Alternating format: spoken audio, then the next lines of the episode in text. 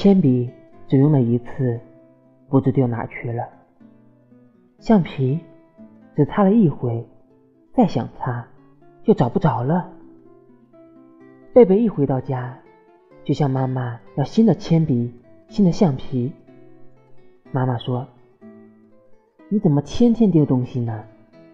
贝贝眨着一双大眼睛，对妈妈说：“我也不知道。”妈妈说：“贝贝，你有一个家，每天放学后，你都平平安安的回家。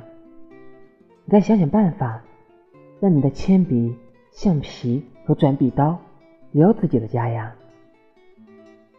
贝贝想起来了，他书包里的文具盒就是这些文具的家。从此，每天放学的时候，贝贝都要仔细检查橡皮呀、铅笔呀、转笔刀呀，所有的小伙伴是不是都回家了？